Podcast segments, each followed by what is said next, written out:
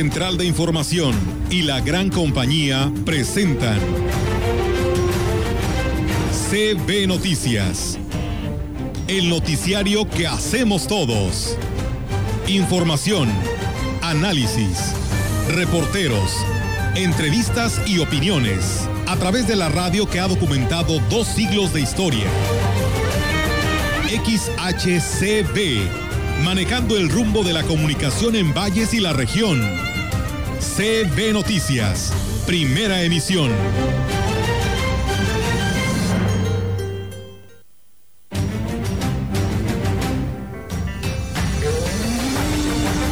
Ahorita en cuestiones de, ir a cerrar algunos, este, a, algunas construcciones que no tienen su licencia. Por eso es importante que nos denuncien. Cuando vean a un vecino construyendo sobre un arroyo, sobre algo, algo que vean que está mal. Sin licencias ahorita tenemos alrededor de unos 10, 12 puntos que se han acercado a la gente. O sea, pero hay gente que de repente no pasa nada. Ya vamos sobre ellos. En esta semana creo. La sequía que tenemos es generada o es de lo mismo provocada, de la misma escasa precipitación que se tuvo desde el segundo semestre de 2018. Todo el año 2019 fue con niveles muy bajos de precipitación y el año pasado, el 2020 también. Eso generó de que hubo poco almacenamiento natural. Eh, sí, así es. Este, tenemos poca humedad en el ambiente, lluvias no ha habido demasiadas, ¿no? Ha sido poco la, la precipitación y las temperaturas pues creemos que van a ser un poco altas y entonces material combustible tenemos demasiado tirado en campo y prevemos que este año sí pudiera ser un poco complicado lo que es incendios forestales.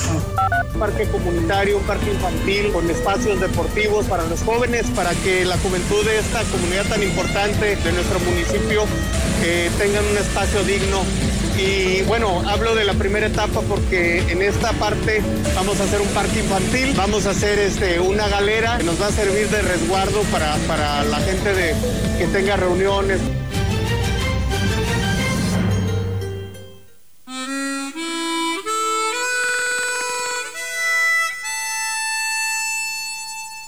No llegas en carruaje, es algo muy real y distinto Eres linda sin maquillaje, luces bien con tu vestido.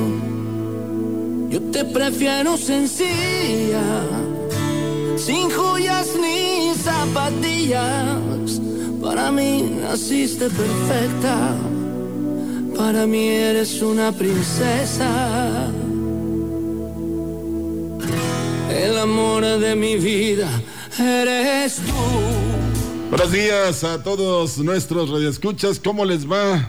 Esperemos que bien. Roberto Carlos, ¿cómo estás? ¿Qué tal? Muy buenos días. Muy bien, gracias a Dios. Aquí estamos. Qué bueno. Hoy vamos a enviar los saludos cordiales, afectuosos y llenos de reconocimiento para todos los abogados y abogadas de toda la ciudad, la región, el estado, el país y el extranjero. Así es. ¿Ah? No, no resuelve nada, pero bueno, vamos a... No, no es cierto. No es cierto, señores señoras, señoritas, ¿eh? porque hay muchos señoritas abogados. Entonces, este, dicen que siempre están listos para el caso. Y yo creo que cuando les dicen que eh, hacen, andan haciendo una diligencia, pues aquellas de las Wells Fargo, ¿no? No, no es cierto. Felicidades y el reconocimiento de la gran compañía para todos los señores abogados. Así es. Señoras abogadas, señoritas abogadas. Y ya viene la abogada, ah, no, no es abogada, es Olga Lidia Rivera. Este, ¿cómo estás? Buenos días. ¿Qué tal, Rogelio, Roberto? Muy buenos días. Buenos días a todo nuestro auditorio de la gran compañía. Pues bienvenidos. Es mitad de semana, es miércoles 3 de febrero del 2021 y pues de esta manera bienvenidos sean. Tienes un dato ahí también, ¿no? De que un día como hoy. Oh, sí, eh, un día como hoy, bueno, eh, un 3 de febrero de 1959 murieron los cantantes de rock and roll de aquella eh, época.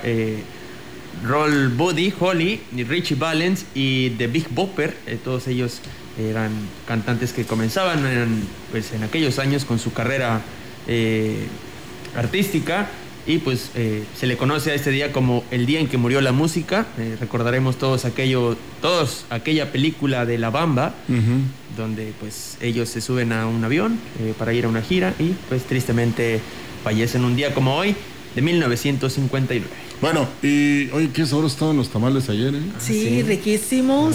Claro que sí, muy deliciosos. Y el atolito también. No, el atole no me tocó. ¿No, lo- no te tocó? No, ah, bueno, tamales sí. pues bueno. Por eso Eh, estaba hablando yo de los tamales. Ah, bueno, pues yo le incluyo el Ah, atole porque yo tomé atole. Ah, bueno, este, quiero que sepan los amigos de escuchas que aquí la gerente de la empresa mandó traer como mil tamales y ya nos tocó como de a 20 cada uno.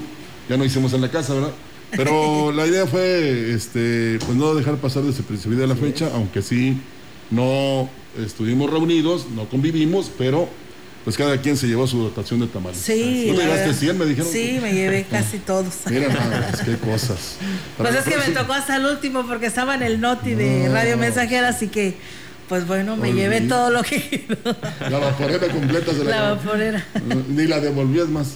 Bueno, vamos a comenzar, Olga, ¿te parece? Así es, vamos a, iniciar con esta nota informativa porque a partir de hoy arrancan las preinscripciones y bueno, el secretario de Educación del Gobierno del Estado, Joel Ramírez Díaz, informó que el día de hoy inició, bueno, a partir del día de ayer porque muchas instituciones así lo hicieron, ayer primero de febrero, pero ya de manera oficial hoy 2 de 3 de, de febrero, pues le dan continuidad a este tema, ¿no? Entonces las prescripciones inician para el ciclo escolar 2021-2022, el cual estarán vigentes hasta el 26 de febrero y se realizarán en línea a través de correos electrónicos de cada escuela y que no deberán estar eh, condicionando a ninguna clase de aportación económica. Esperamos que esto se cumpla, ¿eh? ya lo está señalando el secretario de Educación, ¿eh? aunque cada año es lo mismo, ¿no? Todos los correos electrónicos eh, de los distintos planteles del Estado se pueden consultar en la página oficial del Internet de la dependencia eh, www.seslp.gov.mx, además de que estarán disponibles al exterior de cada plantel de manera física, a través de los cuales los padres de familia podrán presentar su solicitud de preinscripción, ya sea preescolar, así como del primer grado de primaria y de secundaria de la escuela de su preferencia. Para el registro no hay ninguna solicitud o formato específico, ¿eh? por lo que solo con poner los datos escritos de la alumna o alumno es más que suficiente. Reitero que se realizará la preinscripción por correo electrónico por parte del padre o madre de familia que deberá inscribir deberá escribir los siguientes datos: nombre del alumno, el CUR, el domicilio, la escuela de procedencia y señalar si tiene hermanos cursando algún grado dentro de la institución que seleccionó.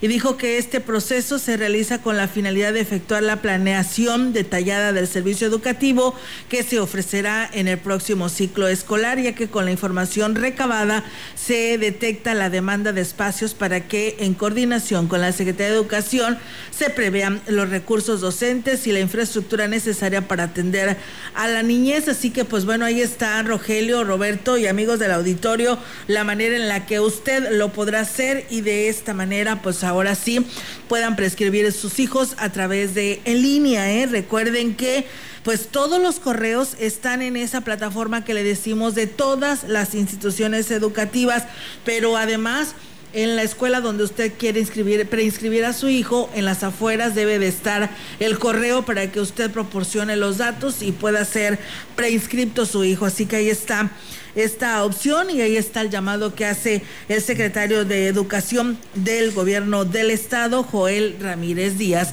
Seguimos con más aquí a través de CB Noticias. Tenemos más información. Sería, será este día, 3 de febrero, a las 12 horas, cuando se lleve a cabo la misa para hacer oficial la designación de Juan Miguel Gutiérrez Gómez como párroco del Templo Santiago Apóstol. El obispo de la diócesis de Valles, Roberto Jenny García, encabezará la Eucaristía que será a puerta cerrada, pero será transmitida a través de los medios electrónicos. Como se recordará, luego del fallecimiento del padre Silvestre Pérez, ocurrido en octubre del 2020, Monseñor Jenny García designó a un nuevo responsable que tomará posesión en este templo, el más antiguo de la zona huasteca.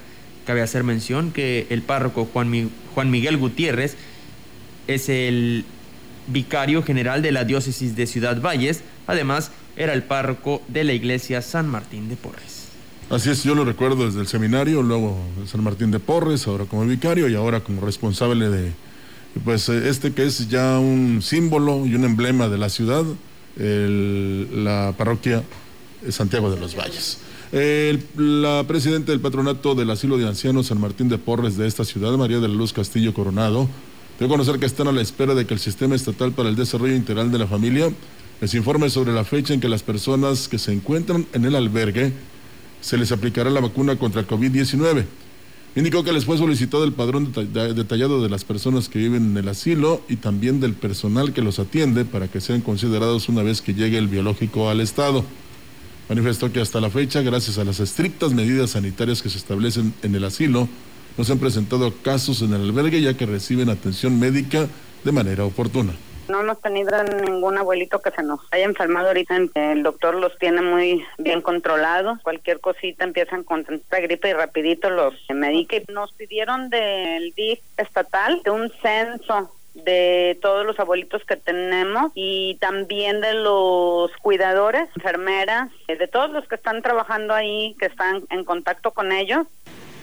Pues bueno, ahí está amigos del auditorio la información con respecto a esto y pues ella también eh, pedía y decía que eh, pues quien quiera ayudar a al asilo de ancianos, pues aún se siguen recibiendo cualquier ayuda, ¿no? Hacia estas personas.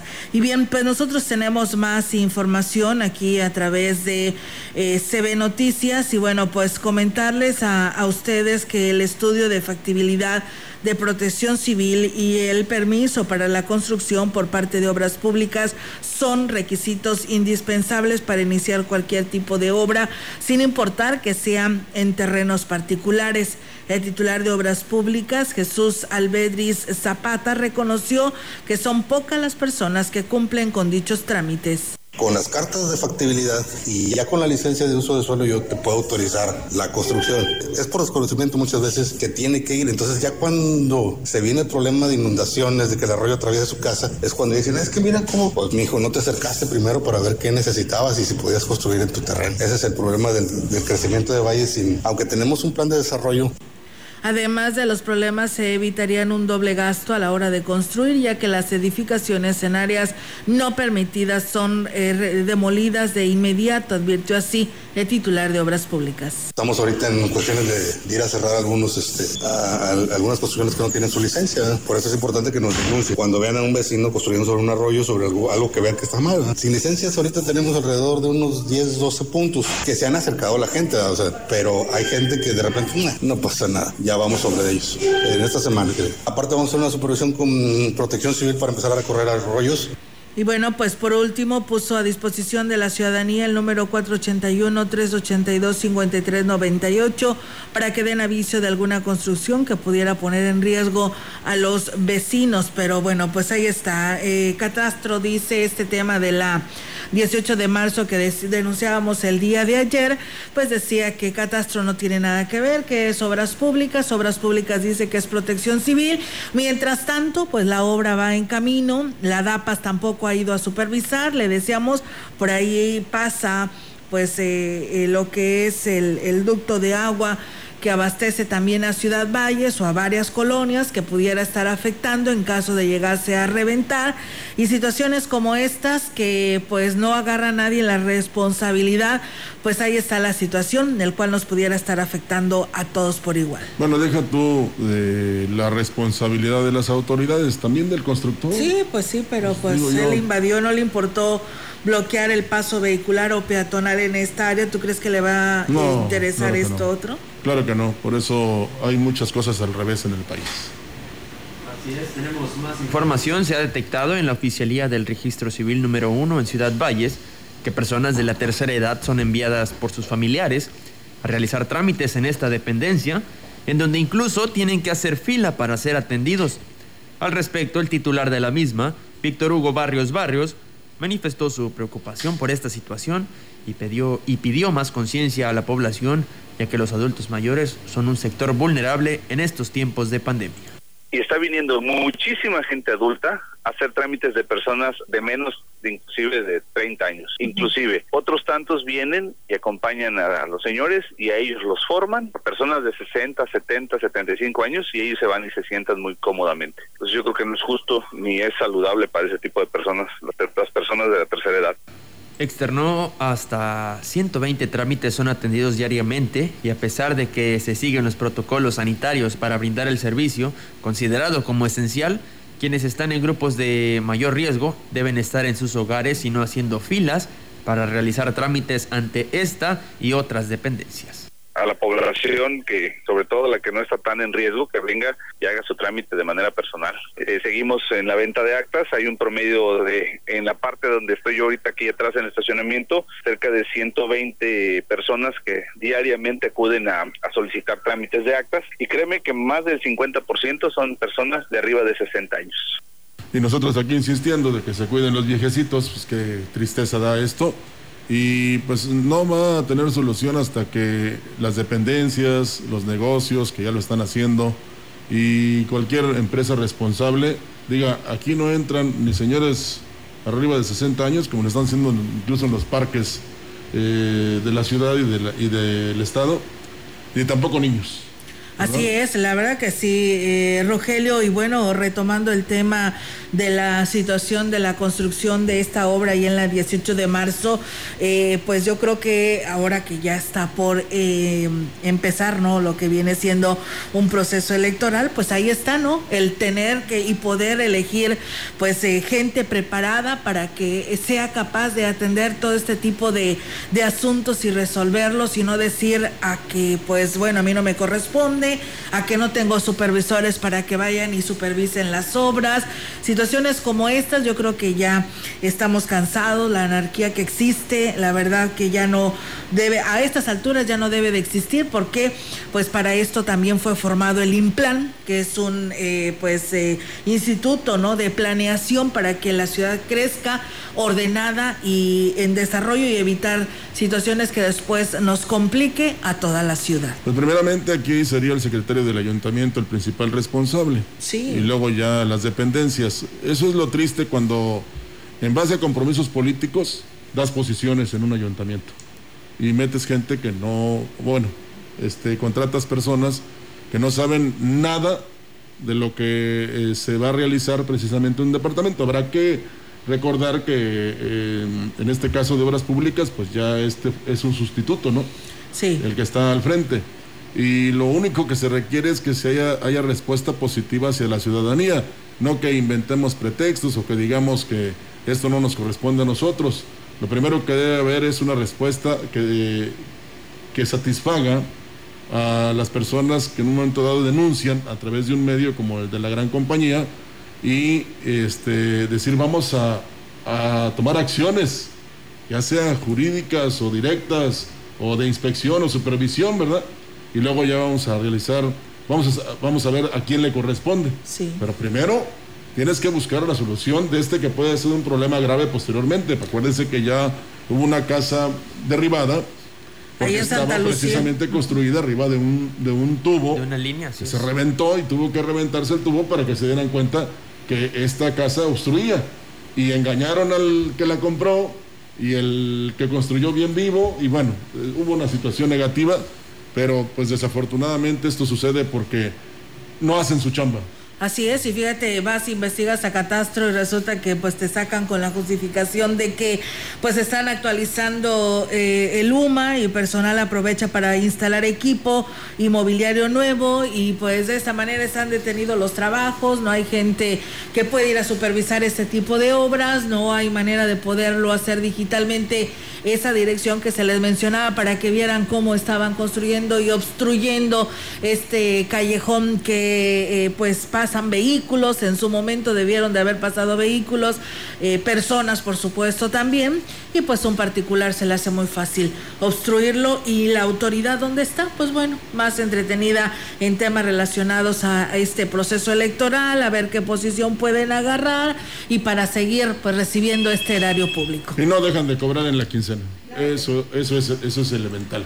Ejidatarios de La Morena, o sea, del ejido La Morena, se presentaron la mañana de este martes ante el juzgado quinto de lo federal para solicitar que se apliquen sanciones a las autoridades que violentaron el amparo que les fue concedido el año pasado para detener la obra carretera que se está haciendo en beneficio de particulares.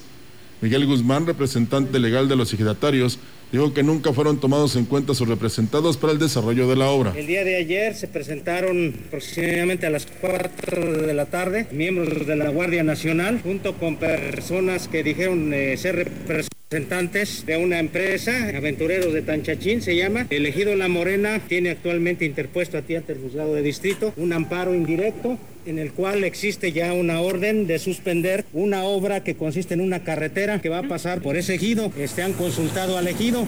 Por su parte, el comisario ejidal de La Morena, Julián Alvarado, dijo que ellos están pidiendo la suspensión de la obra, ya que no reconocen el contrato de arrendamiento hecho con el dueño del predio, Lázaro Briseño. Es una parcela ejidal, no es propiedad privada, por eso nosotros eh, nos andamos defendiendo. Que se suspenda la obra y que, que, se vayan a su lugar, porque miren, allí es puro capricho de ellos ya también, de, de los lancheros de Tanchechín, porque ellos tienen su lugar, pero re bonito acá abajo en su ejido, y andan haciendo daños allá en otro ejido que no es de ellos, que no les corresponde. Es para llegar el embarcadero de ellos, pero nosotros tenemos el de nosotros en el, en el ejido de nosotros.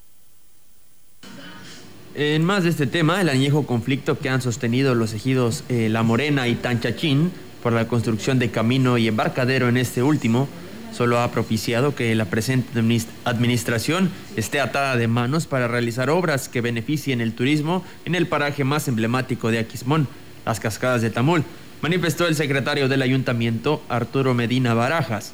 Lamentó que incluso este asunto se quiera politizar eh, cuando el mejor camino es agotar eh, la vía legal, en donde incluso el ayuntamiento ha tratado de ser mediador hemos estado apoyando a las artes en todos los sentidos. Hemos invertido como gobierno municipal en, varios proyectos de Morena. Hablando en Tanchachín, como están en esa situación de conflicto, pues no se ha logrado aterrizar recursos para ellos. Tanto no finiquiten el, conflicto ah, por parte del grupo de Tanchín, pues no podemos aterrizar recursos.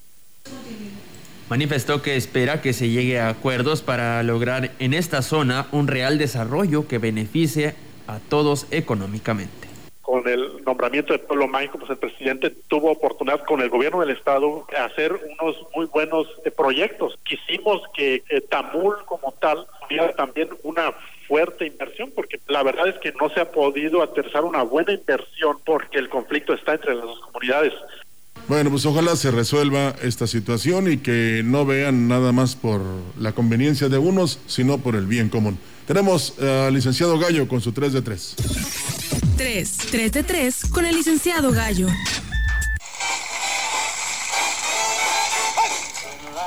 Bueno, uno con qué calidad moral, ¿verdad? Así que tú digas las letras y la escritura no son mi fuerte y me equivoco a veces. Y me da pena cuando lo publico o lo hago y pido perdón. Pero de ahí que el gobierno de la República se equivoque y de qué manera, dijo el gran Cantinflas. Primeramente, la mañana de ayer se dio a conocer la página de internet donde podían empezar a registrarse los adultos mayores para formarse a la vacuna contra el COVID. www.mivacuna.salud.gov.mx. Al momento sigue bloqueada o saturada, vaya usted a saber. El servidor de la telesecundaria de la Tlacuacha tiene más capacidad que el módem del gobierno federal. ¡Qué vergüenza! Y segundamente, el gobierno de la República debido a ello publicó un aviso. debido a la saturación de registros se han presentado interrupciones en el servicio. Estamos corrigiendo y aumentando la infraestructura para que no... ¿Qué dijeron? Así estaba escrito, la infraestructura para que no sucedan dichas interrupciones. ¿Eh? Pues así decía, hombre, la infraestructura. Ay, mijito, tú a cada rato te equivocas, sí, pero con una letra, un acento, no con una palabra y de ese tamaño.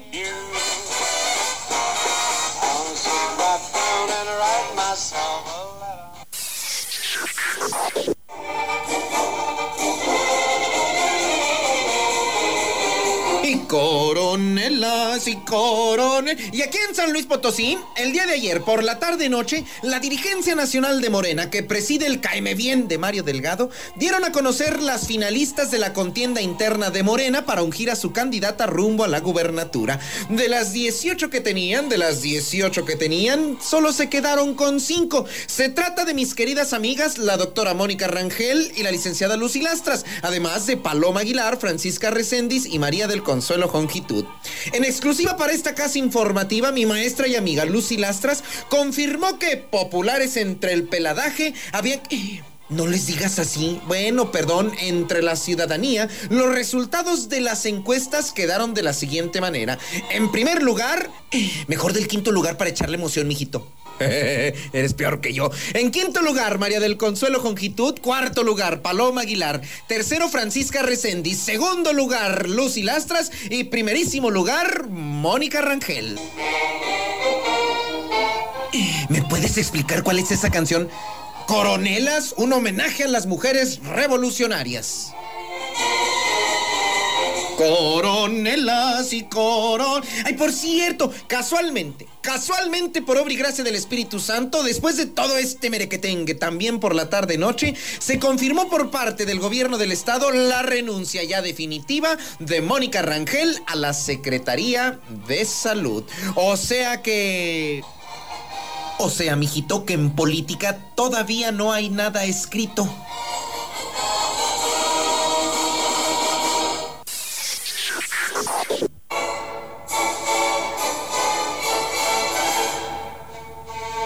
Y también ayer, no en exclusiva, pero sí sin duda, estoy seguro, la más emotiva entrevista que otorgó estos días a los compañeros medios de comunicación con motivo ya de sus seis años de gestión frente al DIF estatal. Fue la que logré con mi amiga la señora Lorena Valle en el marco de su cierre de administración. Al preguntarle a un funcionario público su labor, pues va a contestarte lo básico, logros, números, cifras, su trabajo. Y sí lo platicamos. Los apoyos alimentarios, las campañas de concientización y apoyos a madres solteras, por ejemplo, apoyos para niños, erradicación de la violencia en el seno familiar, lo esencial y sensible de su trabajo. Y la parte sensible del ser humano, esa que a veces se queda tras el escritorio al cerrar la puerta en la soledad de la culminación del día o ya pronto la culminación de su encargo. Esa que pocos conocen, no de la esposa del gobernador ni de la presidenta del DIF, cállate la boca, sino de la señora Lorena Valle. Y así terminamos también una de las más emotivas de mi carrera. ¿Quién es entonces la de hace, la mujer, no la funcionaria, de hace cinco años? La mujer de hoy, no la funcionaria. Eres otra porque este es un aprendizaje eh, brutal aprendes a trabajar en equipo, que muchas veces cuando no trabajas en, en, una empresa, por ejemplo, eh, no sabes trabajar en equipo y aquí pues aprendí, aprendí a pedir ayuda. Faltan ocho meses, misión cumplida. Sí, sí, misión cumplida, pero eh, sí he llegado a la conclusión y se me... que me, no se preocupe. No, es que iba a decir una cosa. Pero sí, misión cumplida. Gracias. Gracias, señora. Y eso que me iba a decir quedará pendiente para la próxima. Muy buenos días.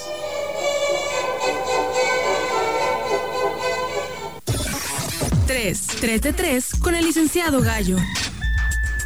Así es, amigos del auditorio, pues ahí está la participación de nuestro amigo el gallo en este segmento 3 de 3 y bueno, con esto es momento de ir a una breve pausa y regresamos.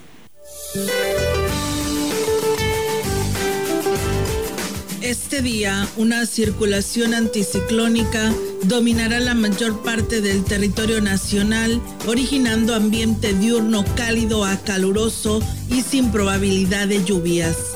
Asimismo, se pronostican condiciones favorables para heladas sobre entidades de la Mesa del Norte y la Mesa Central. Por otra parte, un nuevo frente frío y su masa de aire ingresará sobre Baja California y Sonora y en interacción con el aporte de humedad asociado con la corriente en chorro provocará descenso en las temperaturas y vientos fuertes con tolvaneras sobre el noroeste y norte del país. Para la región se espera cielo parcialmente despejado, viento ligero del sureste sin probabilidad de lluvia.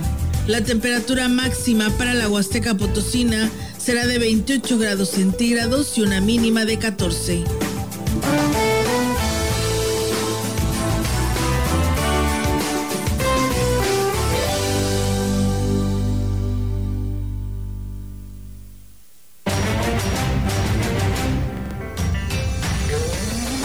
El contacto directo 481-382-0052, 481-381-6161. Mensajes de texto y WhatsApp al 481-113-9890 y 481-113-9887.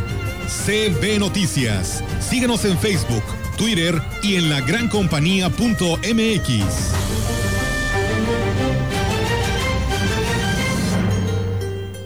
La alianza del PRD PRI PAN va por México y le preocupa mucho al presidente. Lo que quieren es quitarnos el presupuesto.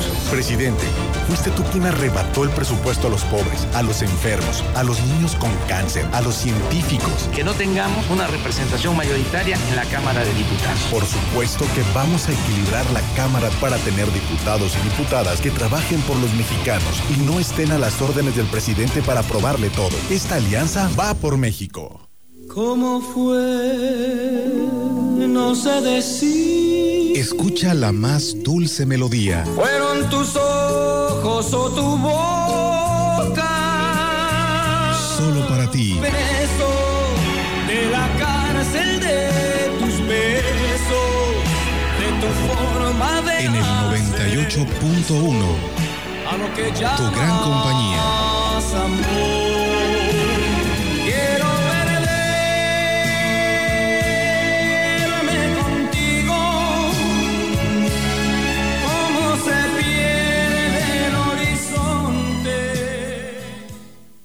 En 2018 ofrecimos transformar la basura en energía, permiso laboral para asistir a reuniones escolares, impartir educación contra el bullying y que las empresas permitan el trabajo en casa. Todas estas propuestas ya son ley.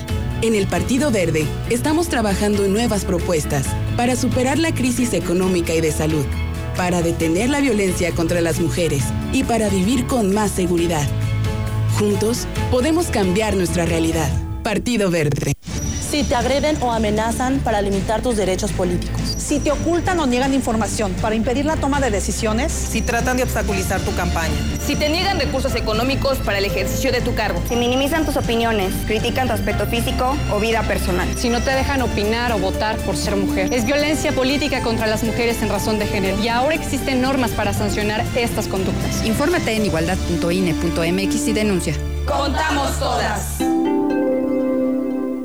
Se reformó el Poder Judicial Federal para modernizarse, depurarse, elevar la calidad de la justicia y hacerla accesible para todos, sin cotos ni privilegios. La modificación constitucional fue aprobada por el Senado. Así, se construye una sociedad más justa, se combate la corrupción y se avanza en la transparencia. Hacia un mejor país de y para todos.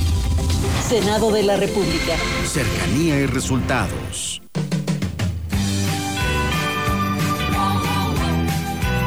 La gran compañía en la puerta grande de la Huasteca Potosina. XHCD México con 25.000 watts de potencia, transmitiendo desde Londres y Atenas, en Lomas Poniente, Ciudad Valles, San Luis Potosí, México. Teléfono en cabina 481-382-0052. y en el mundo, escucha Lagrancompañía.mx. la diferencia de escuchar radio. XHCB 98.1 FM. lo robado, cuídame, quiérame, bésame, mírame así.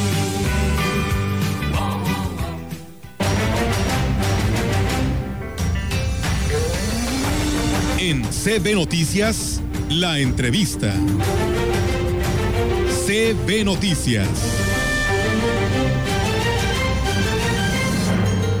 Y bien, amigos del auditorio, pues como le decíamos eh, en esta mañana, antes de ir a la pausa, que tendríamos una entrevista. Y bueno, ya nos acompaña aquí con nosotros. Ella es la licenciada Graciela Díaz, ella es consejera en el Consejo Estatal Electoral y de Participación Ciudadana. Eh, pues eh, hemos tenido ya el gusto de platicar con ella. No la habíamos tenido presencial, por hoy, hoy anda acá de gira en la Huasteca Potosina, además de ser originaria de Ciudad Valles. Pues bueno, hoy nos acompaña aquí en los micrófonos de la gran compañía. ¿Cómo está, licenciada? Buenos días y bienvenida a este espacio. Hola Olga, Rogelio, a toda la audiencia en la Huasteca, pues muy contenta de estar acá ya con ustedes en vivo y a todo color.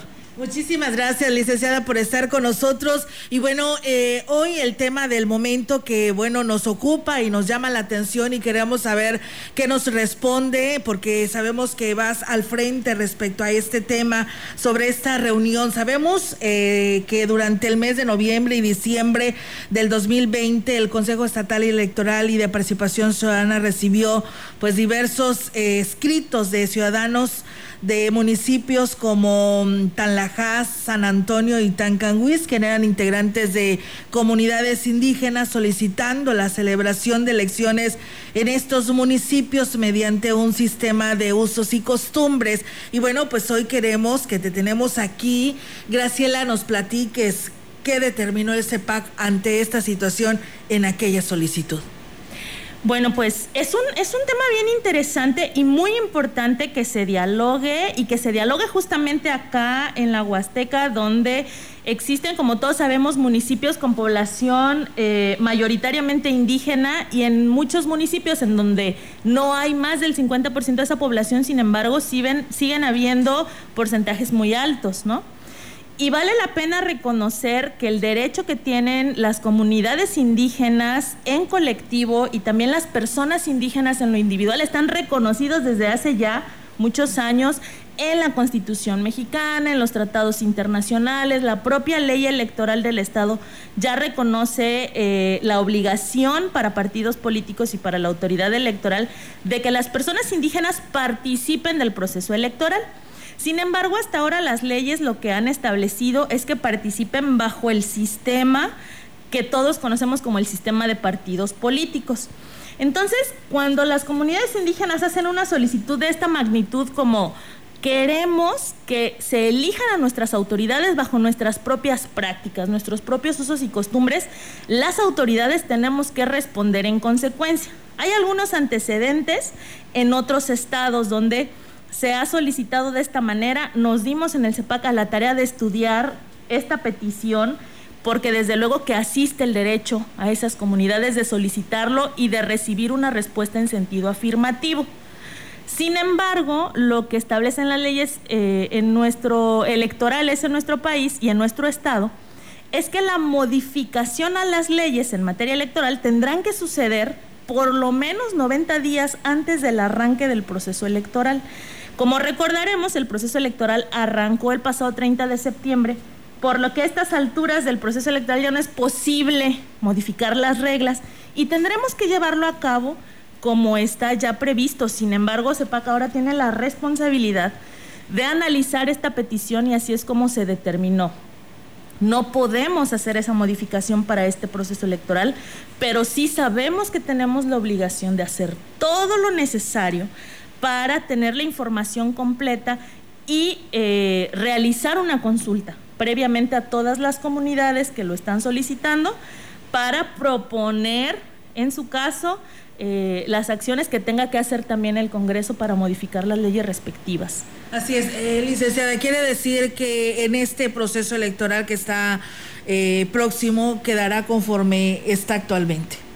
Así es, así como está establecido el sistema de partidos políticos, sin embargo vale la pena que ya estemos comenzando como ciudadanía y como autoridades a pensar que eh, la forma en la que celebramos los procesos electorales naturalmente tendrá que cambiar para ajustarse a las necesidades de las poblaciones. Recordemos que el proceso electoral es el ejercicio por excelencia de cómo las, las sociedades eh, toman decisiones en colectivo y pues tendrá que ajustarse también a estas cosmovisiones. Como está ahora el proceso electoral, lo único que la ley exige es que los partidos políticos postulen para el caso de las elecciones en ayuntamientos una fórmula de personas que se autoadscriban como indígenas en cualquier posición en cualquier posición de la planilla de mayoría relativa o de la lista de eh, regidurías por representación proporcional.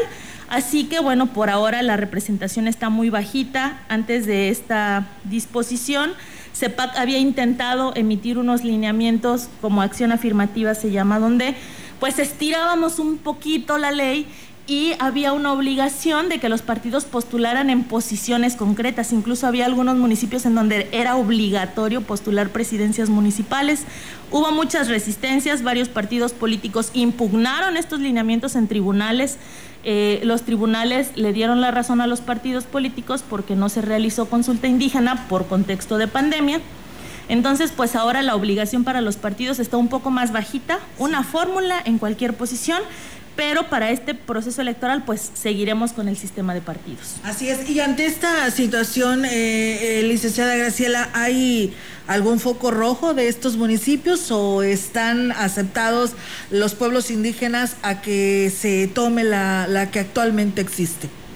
Pues mira, el hecho de que haya una manifestación por escrito y de manera formal a las autoridades ya por estos primeros tres municipios que lo están solicitando, da cuenta, por un lado, de que hay una inquietud genuina, real, de que las cosas se modifiquen eh, sobre cómo celebramos elecciones. También da cuenta de que la población está informada, de que la población sabe ejercer sus derechos y de que nos está exigiendo a las autoridades que también nos pongamos a estudiar y nos pongamos a hacer este trabajo que tendrá que comenzar una vez que concluya el proceso electoral. Por eso las autoridades electorales no podemos decir, ah, trabajamos el año del proceso electoral y nos descansamos dos. Tenemos esos dos años para preparar lo necesario para eh, entablar los diálogos con las demás autoridades a fin de que se pueda dar una respuesta que esté acorde con las expectativas y con la cosmovisión de las poblaciones indígenas del Estado, que además Tampoco podemos pensar en las poblaciones indígenas como un gran colectivo. Recordemos que hay poblaciones náhuatl, tenec, Xioi y hay presencia de comunidades indígenas no originarias, pero que están por condición de migración en la capital del estado y que también tienen derechos, ¿no? Y que además hay municipios en donde coinciden y coexisten dos o más colectivos, eh, etnias diferentes y también deben tener derecho y acceso y representación en los espacios de gobierno. Así es, eh, licenciada, y hoy su estancia aquí en, la región es precisamente darle seguimiento a este tema. Sabemos que ya las oficinas de los comités distritales están funcionando. Eh, ¿Cómo va este proceso?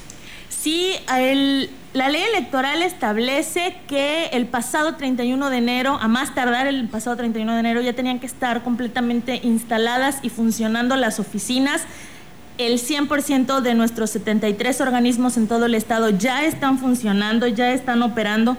Eh, de acuerdo con las condiciones de las oficinas, los espacios, el, edificio propiamente, eh, tienen restricciones en algunos lugares, restricciones de horario. Sin embargo, cuando no hay personal presencial, porque únicamente pueden permanecer en espacios cerrados por lapsos no mayores a dos horas para permitir que se ventile, cuando no hay personas en las oficinas, están todo el tiempo los teléfonos de contacto ahí visibles para que podamos localizar a las personas titulares de la presidencia y de la secretaría técnica.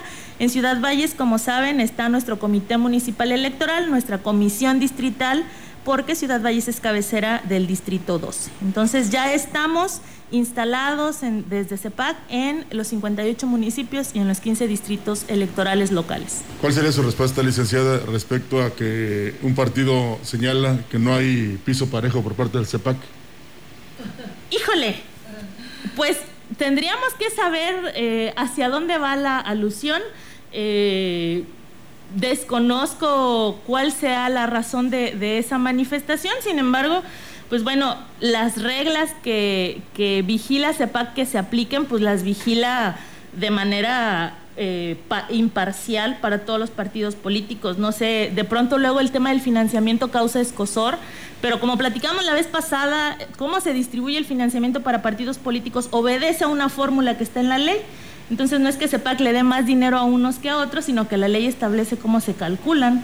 Digo, que esa pueda ser una condición en la que estimen diferencia, pero pues obedece a la ley. Sin embargo, desconozco cuál sea la razón y en función de eso podríamos eh, responder con es que más este claridad. señalamiento viene porque según hay este, quienes se andan promocionando y no hace nada el CEPAC y cuando este partido fue de los primeros que precisamente anduvo por todas partes, bueno, a través de sus representantes, este, precisamente promoviendo sus precandidaturas. Entonces, eh, ellos por eso hacen este señalamiento, pero pues eh, yo decía ayer, y aunque esté muy mal decirlo, pues es escupir para arriba. Bueno, mira, en el caso, por ejemplo, de la propaganda, actos anticipados de campaña y pre-campaña, hay que tener muy claro, también eh, insistir, CEPAC es el árbitro y como árbitro en todo partido aplica reglas que ya existen, ¿no? Entonces, cuando aplicamos reglas que ya existen, eh, únicamente nos sujetamos a, a lo que la ley establece. Hay mucha confusión respecto de los actos anticipados de campaña y la promoción personalizada. Los partidos políticos denuncian a otros que tienen actos anticipados de campaña, ahorita que estamos en periodo de intercampaña, ¿no? Y a veces ese tipo de señalamientos se basan en información que dan medios de comunicación como ustedes, ¿verdad? Esos, esos llegan a ser luego los elementos de prueba o sobre lo que se sostienen este tipo de señalamientos. O sea, que se entienda que no es lo mismo darlo en un medio de comunicación que ir directamente con ustedes a través de un oficio. La diferencia, la diferencia acá es que cuando ustedes difunden información en un medio de comunicación es desde en la protección del derecho a la libertad de expresión y es una difusión informativa de temas que la ciudadanía tiene que conocer.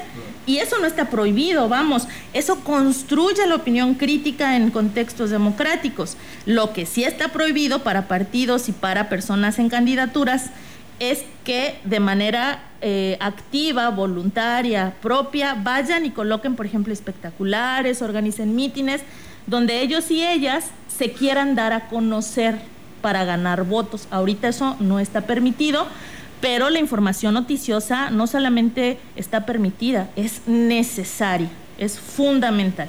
Y cuando no distinguimos esta pequeña línea y denunciamos cuestiones que tienen que ver con la labor noticiosa, pues evidentemente eso no puede sancionarlo la autoridad electoral porque la ley no lo prevé así.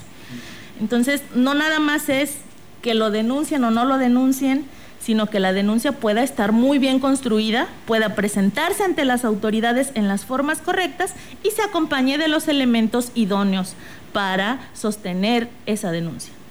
Muy bien, licenciada, pues eh, es un gusto tenerla con nosotros. Estos temas que la verdad en lo que es las comunidades, esta estación llega este mensaje, sabemos que nos escuchan y bueno, pues queríamos saber también este tema tan importante como lo es esta modificación, ¿no? A los pueblos indígenas que también pues se deben de participar y les deben de elegir para que también representen a estos municipios a los cuales ellos pertenecen. Pues muchísimas gracias y suerte, éxito, licenciada, su estancia en esa parte de la región. Muchas gracias, gracias por recibirme. Saludos a, a, toda la audiencia. Muchas gracias a la licenciada Marcela, que generosamente siempre me permite el espacio. Y bueno, muy de cerca, pero sin abrazo, todo mi cariño para ustedes. Gracias. Muchas gracias, licenciada. Aquí Jessy Díaz le manda saludos, dice que su primo, sí, su prima. Primo favorito. Sí, sí, y que saludos, dice prima. Pues bueno, ahí está el saludo y gracias a todos ustedes y gracias, licenciada, por esta charla. Nosotros seguimos con más temas, vamos a ir a una pausa y regresamos con más.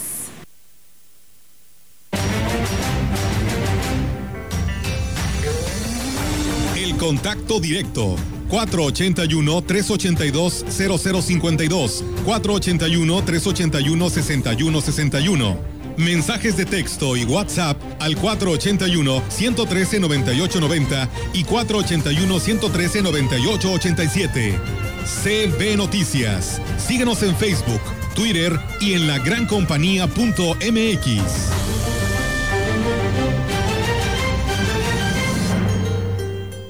El Tribunal Electoral del Poder Judicial de la Federación protege mi voto. Tribunal Electoral. Puedo participar en política, o sea, puedo votar y ser votada. Tribunal Electoral.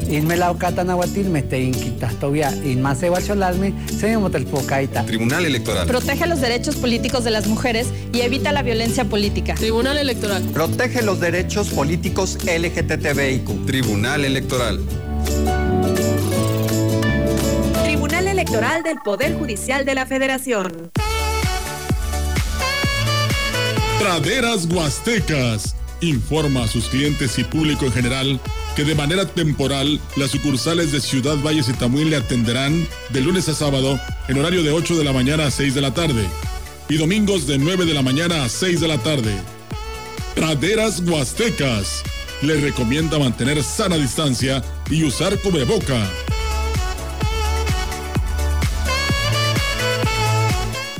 Hemos estado en semáforo rojo casi todo el año. Y aunque sabemos que ha sido un año lleno de problemas y retos, es momento de seguir adelante. En RSP nos identificamos con las mexicanas y los mexicanos que siempre tienen el semáforo verde para ingeniárselas y salir adelante. Nosotros somos una red ciudadana progresista que como a ti, nada nos detendrá para llevar a México adelante. RSP, súmate a la red progresista y vamos juntos adelante. Entra a redes sociales progresistas.org. Pepe Gordon, desde Nezahualcóyotl hasta Café Tacuba, México le ha cantado a las flores. Marisol Gacé, tendremos a José Lorangel para hablar del viaje de esta banda que comenzó en un garage y ha llegado hasta los rincones más lejanos de nuestra conciencia colectiva. Los escuchamos este domingo a las 10 de la noche en la hora nacional. Crecer en el conocimiento. Volar con la imaginación.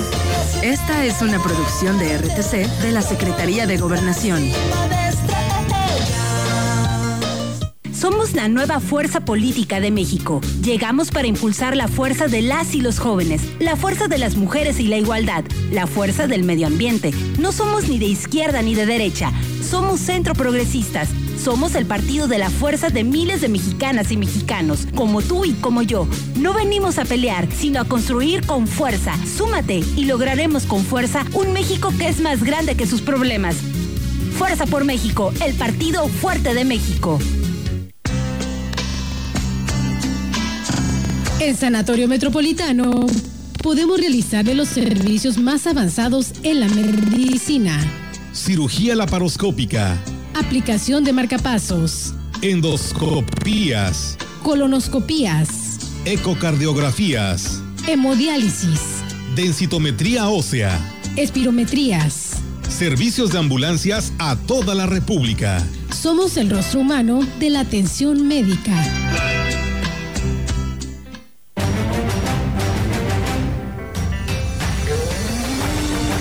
La opinión, la voz del analista, marcando la diferencia. CB Noticias.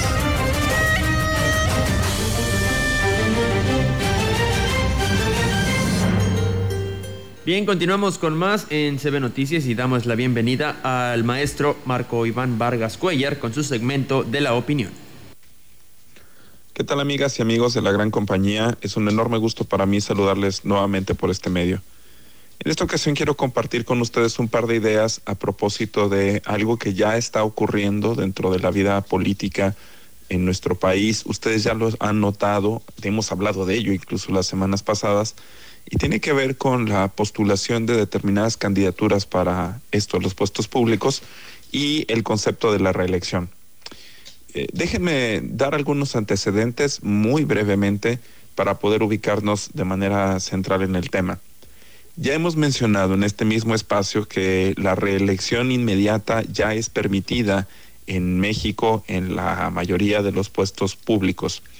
Eh, para los ayuntamientos y para las diputaciones, eh, ahora es posible que una persona que ya fue electa como presidenta o presidente municipal, como regidoras, regidores ah, o como diputadas y diputados, eh, puedan tener la posibilidad de elegirse nuevamente para un cargo posterior de manera inmediata y así durante algunos otros procesos. Eh, esto ya lo sabemos, es decir, ya quedó bastante atrás esta vieja consigna histórica que nos hacían recordar en la primaria, ¿no? De uh, sufragio efectivo, no reelección, que se convertía en una especie de bandera patriótica y democrática, pero en un país de hace un poco más de 100 años, donde eh, no existían elecciones competitivas y básicamente se trataba del combate a una dictadura. Pero hoy eh, la situación es distinta. Queremos ver el, a la reelección como un incentivo, además de un derecho. Déjenme explicar brevemente esto.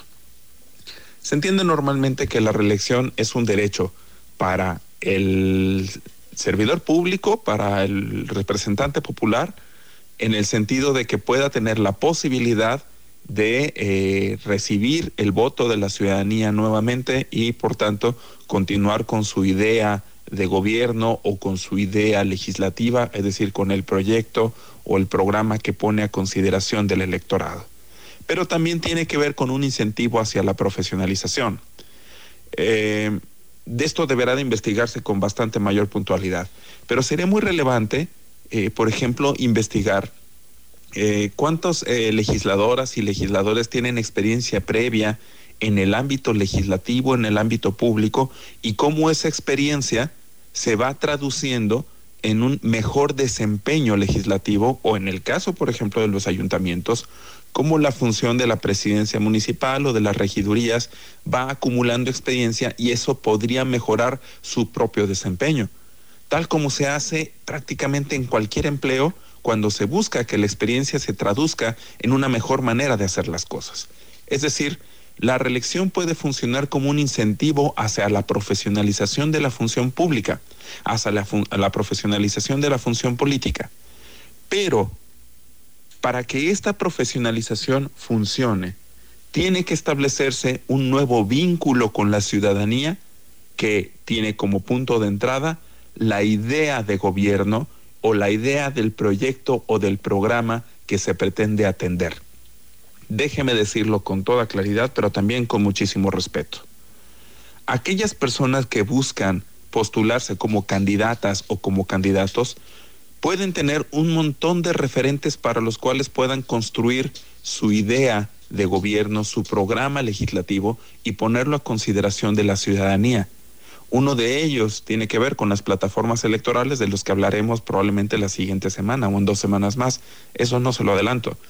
Pero el hecho de que una candidata o un candidato se muestre frente al electorado como una opción viable no tiene que ver con un asunto de carisma, no tiene que ver con un asunto de spots, de música, de bailes, no tiene que ver con un asunto de redes sociales, no tiene que ver con un asunto de frases facilonas, de discursos vacíos, tiene que ver con la posibilidad de poder sembrar en la ciudadanía esta idea o esta noción de que existe proyecto, de que existe un vínculo profesional, serio, competente, relevante sobre la función política que se pretende desempeñar y esto es lo que nosotros como ciudadanos tendríamos que estar valorando.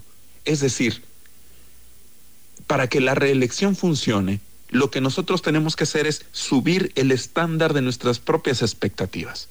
Y esto es exclusivamente una responsabilidad de nosotros. Muchas gracias, nos escuchamos la siguiente semana.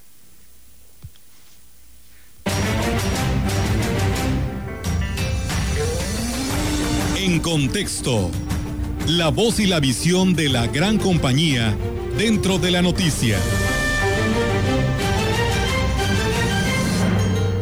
Los brincos de la ambición. Cuando se inician los procesos electorales, el reacomodo de militantes y aspirantes a un cargo de elección popular en los partidos políticos es algo normal, incluso necesario. Deben aprestarse todos para la batalla en las urnas y presentar sus mejores cuadros. Eso es comprensible. Sin embargo, una de las características que presenta el proceso electoral que estamos viviendo y que culminará el próximo mes de junio es por demás atípico.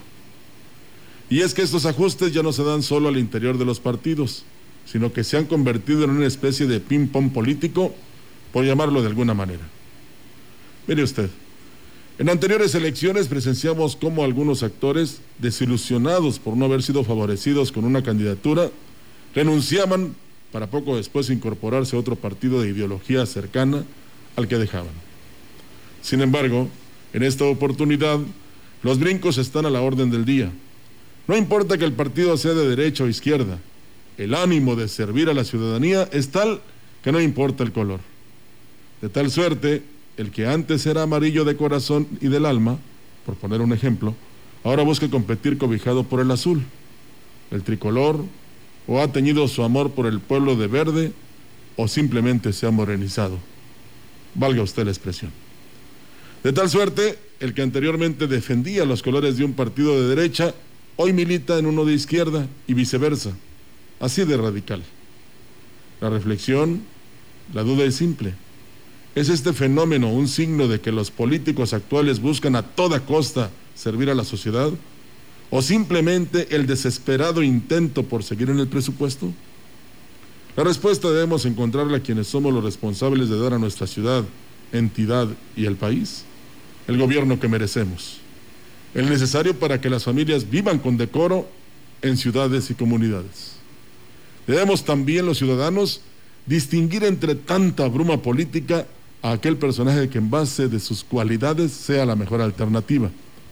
Al honrado a carta cabal, al que verdaderamente desee mandar obedeciendo el clamor popular, quien sepa detectar las necesidades de la ciudadanía y esforzarse en remediarlas. Porque personajes que prometen el paraíso y al final obsequian al pueblo un infierno, ya ha habido muchos. Como ese que aseguró que nuestra ciudad sería como Dubái y que se dedicó alegremente al culto de su persona y que finalmente se fue en busca de su personal sueño, dejando la chamba tirada. En ello radica la importancia de nuestro voto, decidir bien para vivir mejor. Pues bueno, ahí está, amigos del auditorio, esta información que tenemos para ustedes en el tema de En Contexto. En los demás espacios le estaremos platicando, ya que, pues bueno, está por concluir el tema de poder tramitar, recoger y pues llevar a cabo lo que usted requiera ante el Instituto Nacional Electoral con su credencial de elector porque el tiempo ya se nos terminó y entonces hay mucha gente formada. Esperamos que ya a esta hora de la mañana ya hayan marcado la sana distancia porque hay gente inclusive de la tercera edad haciendo fila y yo creo que mm, a buscar alguna estrategia, ¿no? Darle algunas una hora determinada para que vayas y lo tramites y no se tenga esta larga fila. Yo creo que sería importante porque pues estamos, recuerden, en semáforo rojo y esto no puede estar pasando. Así es, en Valle siete casos, por cierto, nada en la zona 06 y tampoco nada en la zona 07. Así es, en la así jurisdicción que... 7, perdón. Y bueno, pues eh, nos dice nuestra compañera Yolanda, la mayoría de ellos no tienen cita, a pesar de que la vocal Ah. del registro de electores, Yesenia Guadalupe, ya les explicó que los trámites sin cita no aplican en este distrito, insisten en esperar un espacio para ser atendidos. Pues yo creo que la autoridad Ah, puede ir, ¿no? sí. Así que yo creo que la Guardia, La Guardia Nacional, Nacional. Seguridad Pública, Tránsito o quien le corresponda eh, llevar a cabo estos operativos para que de esa manera no se tenga tanta gente ahí esperando y que esté ahí amontonada para evitar contagios. La verdad, Ciudad Valles no va tan mal, pero tampoco queremos que se empeore esta situación, así que ahí está la invitación a quien le corresponda para que tome cartas en el Y aquí asunto. dos cosas, Olga. Primero, hay que ver si realmente requieren el documento para ir a las urnas el próximo 6 de junio, o bien este, por parte de las instituciones, pues que se pida otra credencial que no sea la del INE para hacer cualquier trámite. Así es, nos dice nuestra compañera, están agendados 200 personas para el día de hoy, así que se podría abrir un espacio para 20 o 30 lugares más si alguien falta de los que están agendados. Así que, pues bueno, ahí está la información. Recuerden, el 6 de febrero cierra esto Pues sí. y pues Todo lo dejamos hasta el Eh, final y ahí tristeza. está, ahí Qué está el resultado, qué ¿no? tristeza, qué- qué lástima. Bueno. Y sí, la verdad las imágenes, las imágenes hablan por sí solas, la larga fila de, de personas esperando un espacio para tramitar su credencial. Esto lo resumirías en una palabra, irresponsabilidad. Vámonos. Gracias, que tengan una linda mañana y mañana aquí los esperamos. Muy buenos días. Buenos días. CB Noticias, el noticiario que hacemos todos. Escúchanos de lunes a sábado. 2021. Todos los derechos reservados. CB, la gran compañía. La radio que ha documentado dos siglos de historia en Ciudad Valles y la región.